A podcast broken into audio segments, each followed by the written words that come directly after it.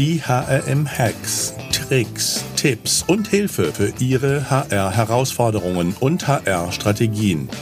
Denn der Mensch ist der wichtigste Faktor für den Erfolg Ihres Unternehmens. Glück auf und herzlich willkommen zu den heutigen HRM-Hacks. Mein Name ist Alexander Petsch, ich bin der Gründer des HRM-Instituts, euer Gastgeber. In unserer heutigen HRM-Hacks-Folge spreche ich mit Marcel Rütten zu Recruiting-Strategien. Marcel Ritten ist Global Director Talent Acquisition und Employer Branding bei Parkour, einem europäischen Verpackungshersteller mit ca. 4000 Mitarbeitern, 24 Standorten, war vorher Head of Talent Acquisition und Employer Branding bei der The Berner Group und ich kenne ihn eigentlich, beziehungsweise ich habe schon von Marcel gehört gehabt, bevor ich ihn kennenlernte als er HR-Manager bei der Kindernothilfe e.V. war. Und da eilte ihm sozusagen der legendäre Ruf voraus, dass er tolle und spannende Dinge macht im HR und das ohne große Budgets. Und das fand ich schon immer, immer toll und spannend. Und äh, ansonsten ist Marcel noch Blogger, Speaker und Autor, unter anderem mit seinem Blog HR for Good. Oder im letzten Jahr hat er das Buch Future Talents über strategische Personalgewinnung mittels Praktikantenprogramme herausgebracht. Also ein kompetenter Ansprechpartner. Ich freue mich, dass du heute bei uns bist. Hallo Marcel Rütten. Vielen lieben Dank für die Einladung.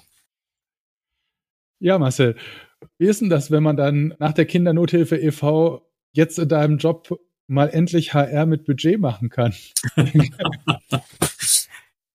Ja, es, es macht vieles auf jeden Fall einfacher natürlich, ne, wenn man ein bisschen Budget zur Verfügung hat. Auf der anderen Seite muss ich natürlich sagen, dass auch ohne Budget kann es natürlich funktionieren. Ich glaube, man muss halt nur ein bisschen kreativer werden oder sagen wir es mal so, aus Mangel kann Kreativität entstehen. Aber, aber klar, also du brauchst unterm Strich, und das war einfach, glaube ich, auch die Chance damals, eine ordentliche Strategie und Geduld, dass du bestimmte Dinge auf den Weg bringen kannst, die vielleicht nicht sofort wirken müssen, die aber eben in, ja, sagen wir, ein, ein bis fünf Jahren wirken dürfen. Ja, und ich glaube, es ist ein Riesenvorteil, wenn man vielleicht nicht die größten Budgets hat, aber sympathische und, und spannende Marke oder auch Employer Brand, sag ich mal, ja.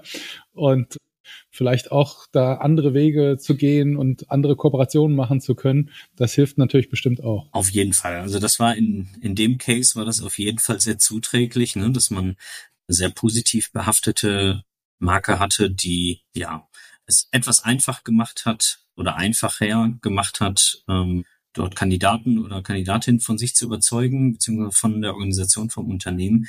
Aber ich glaube, so, so ein kleiner Schatz schlummert in so ziemlich jedem Unternehmen. Von daher ist, glaube ich, das Spannende insgesamt aus eher unbekannteren Marken oder mit schwierigeren Bedingungen irgendwie das Beste rauszuholen. Ja, ja. Da bin ich gespannt, was du uns erzählst oder was so deine Hacks sind, deine Tipps und Tricks fürs Thema Recruiting-Strategien, Strategie. Äh, ja, wie würdest du da einsteigen? Hm, ich glaube, äh, so ein bisschen das, was ich gerade schon gesagt habe, ne? Äh, quasi das, das Potenzial zu heben, Potenzial zu identifizieren von Unternehmen, die vielleicht noch nicht den absoluten Reifegrad haben. Das heißt, was ich häufig erlebe oder erlebt habe, ist, dass Unternehmen eine Schwierigkeit haben, ihre, ihren Personalbedarf zu decken und in dem Moment, wo sie in dieser Situation sind, sehr, sehr aktionistisch sind. Ne? Also sie haben eine sehr kurzfristige Perspektive, sind vielleicht kurzfristig durch Zahlen getrieben, die nicht unbedingt dazu führen, dass man langfristig Dinge auf den Weg bringen kann. Das heißt, es werden häufig Headhunter beauftragt, obwohl man vielleicht eine eigene Recruiting-Organisation aufbauen könnte.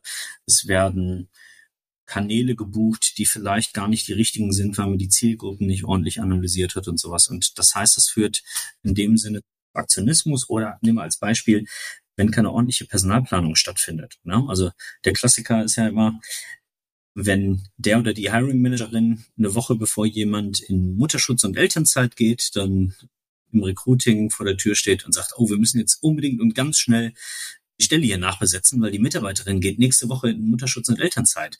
Dann ist natürlich der Verweis darauf, dass man hätte sechs Monate früher kommen können. Erstmal das allererste. Aber die eigentliche Ursache ist eben, dass keine langfristige Personalplanung stattgefunden hat. Ne? Das mhm. heißt, da kommen dann eben diese aktionistischen Handlungen her und die sollte man dann eben schnellstmöglich identifizieren und dann eben auch abstellen. Also Aktionismus stoppen und überhaupt mal eine mittel- und langfristige Planung und, und Ziele sozusagen. Ähm, ja, unbedingt. Also nehmen wir ein anderes Beispiel. Ne? Wenn, wenn ein Mitarbeiter verrentet wird, dann kommt das ja auch nicht plötzlich. Das heißt, ich kann ja mindestens mal mit einem Jahr Vorlauf hochrechnen, welchen Personalbedarf habe ich mindestens nächstes Jahr. Und wenn ich weiß, welchen Personalbedarf es in einem Jahr oder sogar in, in mehreren Jahren gibt, dann kann ich darin mein Personalmarketing Budget ausrichten. Ich kann daran meinen Bedarf, den ich an Recruiterinnen und Recruiterinnen habe, ausrichten. Ja, das heißt, die kann ich dann dieses Jahr vielleicht schon rekrutieren, um dann in den nächsten ein bis drei Jahren meinen Personalbedarf intern decken zu können, ohne dann extern auf Personalberatung zugehen zu müssen, weil ich eben intern überhaupt gar keine Möglichkeiten oder Kapazitäten habe, um den, den Personalbedarf dort abzudecken. Mhm. Ja, und äh, ich sag mal, Aktionismus, wie du es genannt hast, erzeugt ja auch meistens, ich sag mal, Druck, der dann zu, ich muss jetzt handeln und im Prinzip fast wie an der Börse zu jedem Preis. Ja? Genau, ja? genau das ist es ja. Und, und intern führt das ja auch zu vergifteter Stimmung. Ja? Also irgendwer hat den Druck, ja, entweder der Hiring Manager oder die Hiring Managerin, die zu spät gehandelt haben, oder dann eben HR im Recruiting, wenn die Anforderungen zu spät kommen und man dann relativ schnell liefern muss, völlig egal, ob jetzt wer anders schuld war, ja, aber die Stelle muss zu einem bestimmten Zeitpunkt besetzt werden, weil dahinter vielleicht Sales-Zahlen liegen, die erreicht werden müssen und und und. Und das führt halt insgesamt zu einem schlechteren Klima, ja, oder zu einem, zu einem schlechteren Verhältnis unter den Kollegen. Ähm, und das kann man eben abstellen, eben einfach durch etwas mehr Weitsicht. Okay, jetzt haben wir alle eingenordet, ja. Jeder genau. auf los zurückgeschickt, der zu kurzfristig um die Ecke kam.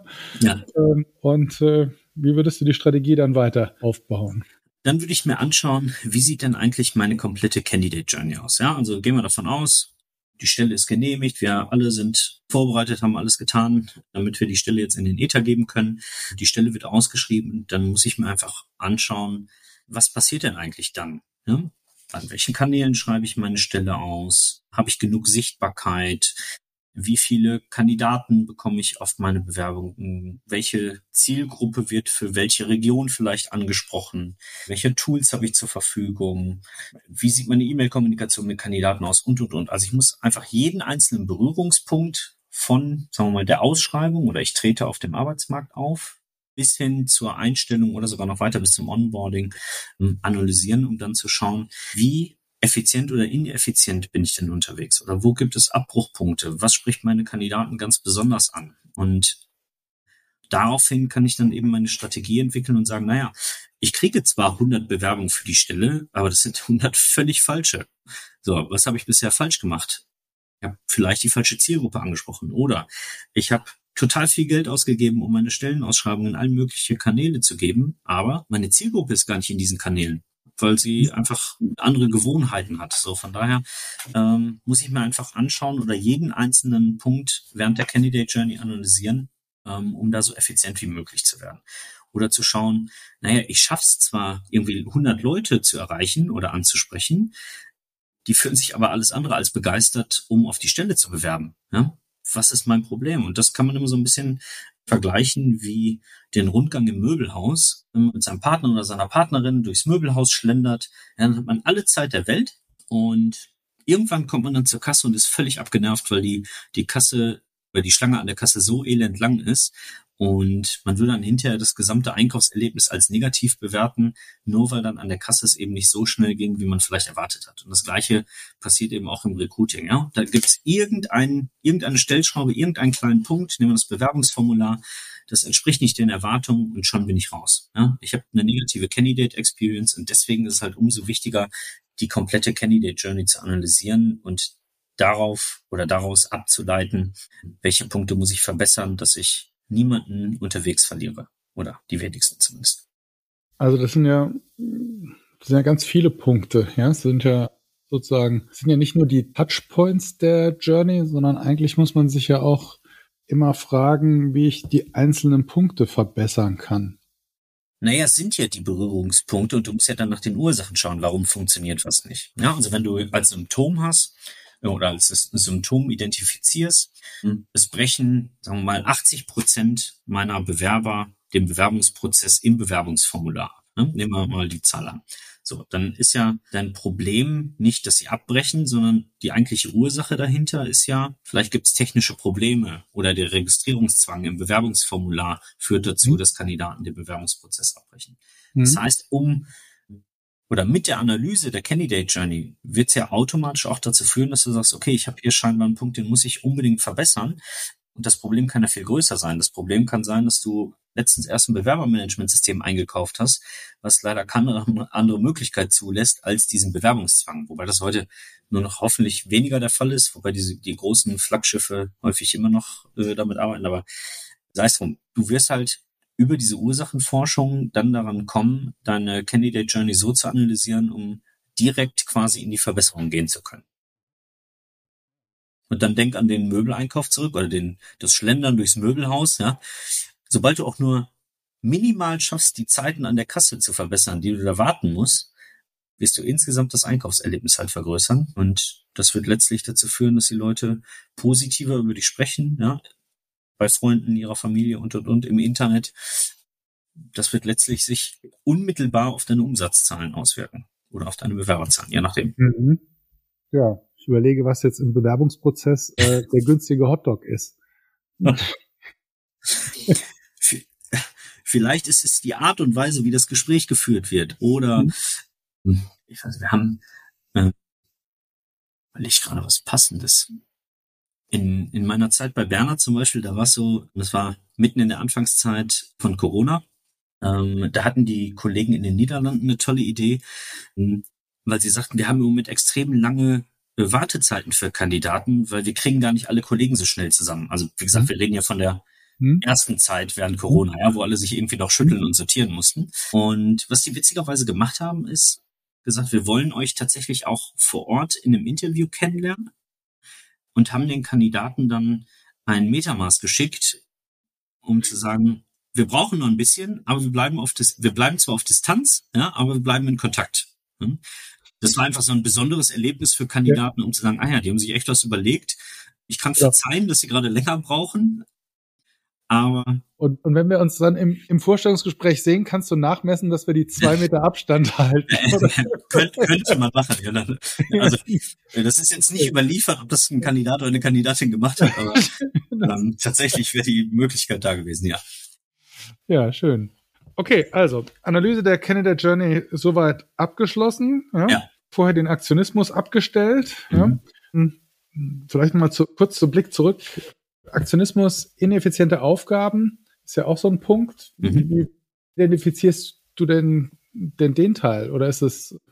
Also mal angenommen, du hast ein bestimmtes Maß und eine bestimmte Anzahl an Bewerbungen, die du im Jahr erhältst und managst deine Bewerbung nach wie vor mit Excel, mhm. dann solltest du tatsächlich über die Anschaffung eines Bewerbermanagementsystems nachdenken. Oder hast du ein Bewerbermanagementsystem und jeder Recruiter und jede Recruiterin schreibt aber die E-Mails noch manuell mit den Kandidaten und hat keine Templates, die dann individualisiert werden können. Dann hast du natürlich extrem viel Zeit, die unnötigerweise aufgewendet wird. Ähm, du hast im Zweifel Qualitätsverluste, weil wenn jeder hm, auf der grünen Wiese anfängt, eine E-Mail zu schreiben, dann kannst du natürlich nicht ein gewisses Maß an Qualität gewährleisten in der Kommunikation. Hm, und, und, und. Das heißt, du im Endeffekt, und da kommen wir eigentlich schon zum dritten Hack, kommen wir dazu, du musst eine Infrastruktur aufbauen, hm, wie all diese Themen, die du analysiert hast, dann eben verbessert werden können. Das kann eine technische Infrastruktur sein, eben bestehend aus einem ATS und vielleicht noch mit einem Multiposting-Tool Multiposting -Tool dahinter, dass du all deine Kanäle automatisch bedienen kannst. Dass im Active Sourcing Kolleginnen und Kollegen da sind, die direkt Kandidaten ansprechen, aber sie auch dann quasi ins Bewerbermanagementsystem reinbringen. Also quasi, dass deine Prozesse neu definiert sind oder so definiert sind, dass sie auch dazu führen, Stellen relativ zeitnah zu den entsprechenden Kosten, aber auch in der Qualität gut besetzt werden zu können.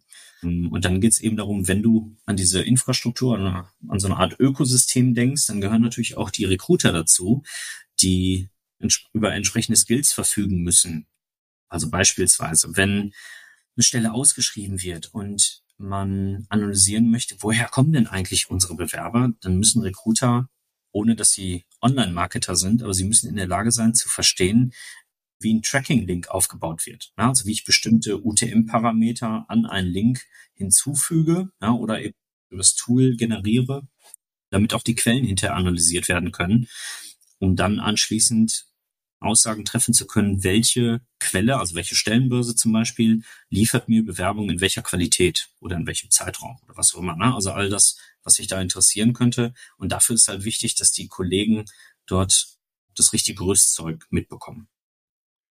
UTM-Parameter, was ist das, ja. die, die es nicht wissen? UTM-Parameter sind quasi, das sind kleine Snippets oder kleine Schnipsel, die an eine Domain hinzugefügt werden, die es dem Marketer, also derjenige, der eine Stelle ausschreibt oder ein Produkt bewirbt, helfen herauszufinden, über welche Quelle jemand gekommen ist oder über welche Kampagne jemand auf den Link geklickt hat.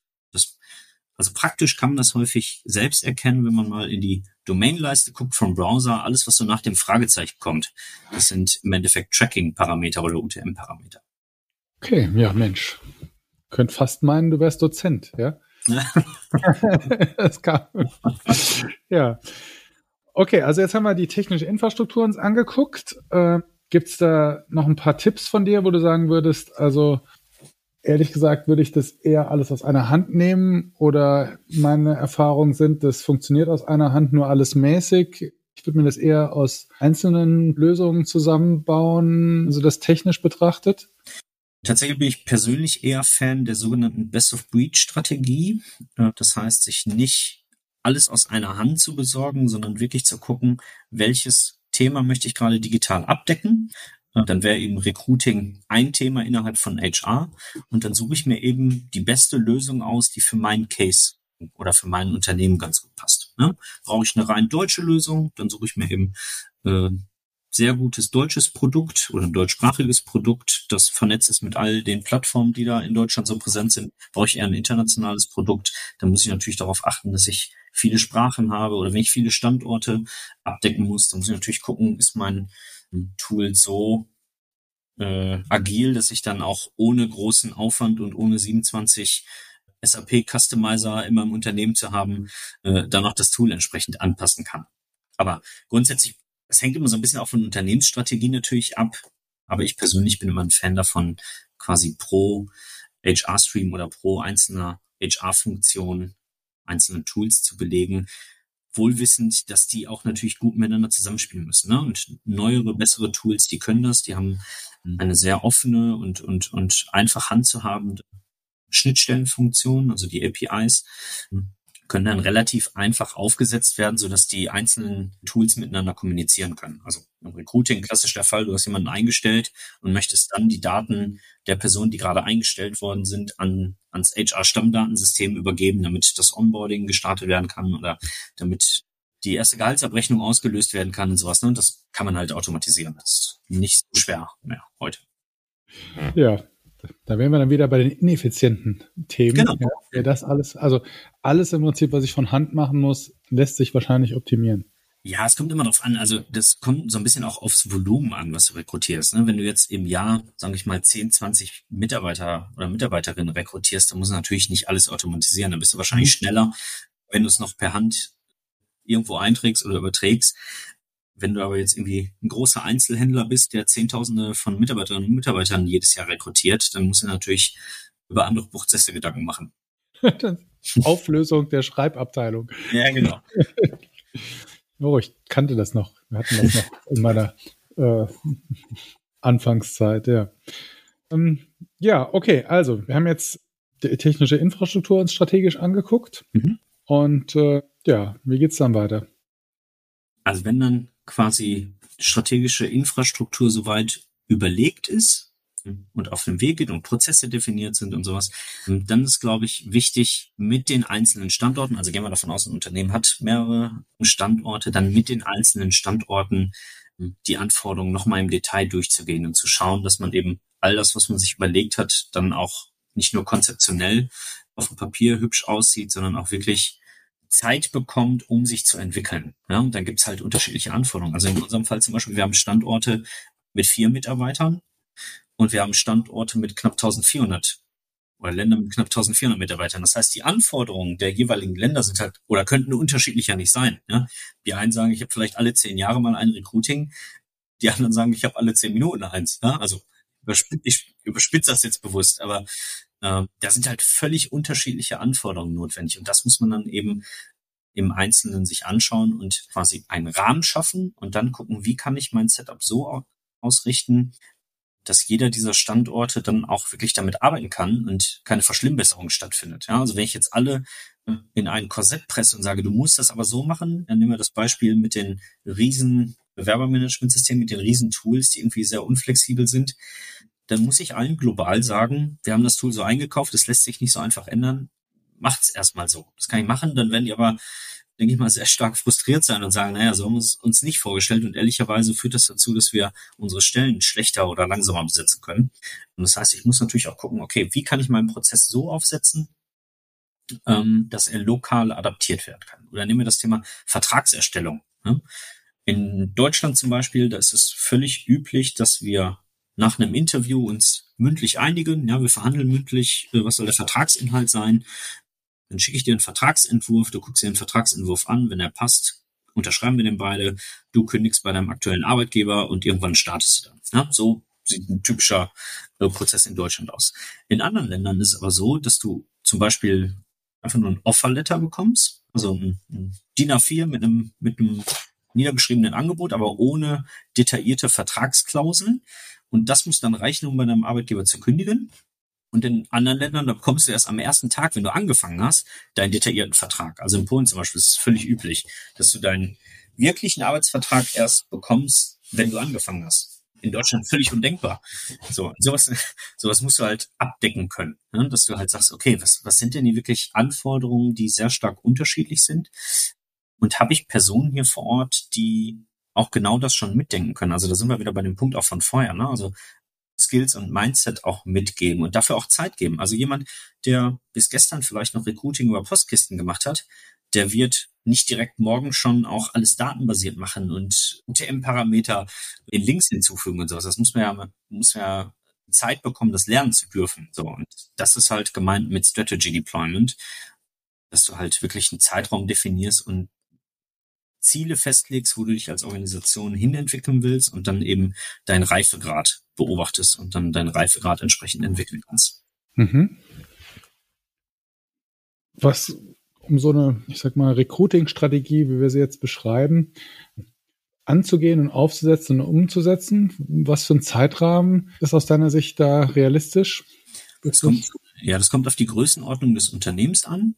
Jetzt in, in unserem Fall bei Paco war es so, dass wir vor knapp zwei Jahren gemeinsam dort gestartet sind. Und das Unternehmen war zu der Zeit in einer Situation, dass sie aus einem anderen Unternehmen herausgekauft wurden und dadurch relativ viele Infrastrukturen einfach nicht da waren. Das heißt, wir haben dann, ich sage mal so ziemlich genau ein Jahr gebraucht, bis wir so ein Ökosystem aufgebaut haben und haben uns dann eben ein Jahr Zeit gegeben für das Thema Strategy Deployment, was wir gerade gesagt haben. Ne? Also, dass wir wirklich gesagt haben, so, wir haben euch jetzt ein, ein Ökosystem bereitgestellt, ihr habt Stellenbörsen zur Verfügung, ihr habt ein ATS zur Verfügung, ihr habt eine Recruiting Policy zur Verfügung, wir haben Recruiter trainiert, wir haben Hiring Manager trainiert und, und, und. Und jetzt gucken wir uns ein Jahr an, wie sieht denn euer Zustand aus aktuell? Also wie ist der, der Reifegrad im Moment? Und wie können wir gemeinsam Ziele definieren, dass wir den Reifegrad auf ein Niveau anheben, wo wir uns beide darauf einigen können, was realistisch ist? Ja? Was auch der Notwendigkeit entspricht, die du hast. Also wenn du jetzt, gehen wir wieder von einem Standort mit vier, mit vier Mitarbeitern aus, dann braucht man da keinen, keinen Reifegrad von 120 Prozent. Ja? Dann reicht im Zweifel, wenn der Kollege anruft und sagt, also ich bräuchte jetzt mal noch jemanden. So, wenn du aber, ich sag mal, 120 Mitarbeiter an einem Standort im Jahr einstellst, dann ist die Erwartung natürlich entsprechend höher, den Reifegrad auch anzuheben. Ja, Marcel, gibt es sonst noch was, was du unseren Hörerinnen und Hörern mitgeben möchtest zum Thema Recruiting-Strategien? Äh, ich glaube, eins ist noch super, super wichtig und zwar geduldig sein und bleiben. Also bei all dem, was ich gerade gesagt habe, ist es ja nicht so, dass es von heute auf morgen mal eben so passiert, ja, sondern da muss man tatsächlich einen langen Atem manchmal mitbringen, manches auch zwei oder dreimal erklären oder trainieren, besprechen, abstimmen, ja, was auch immer.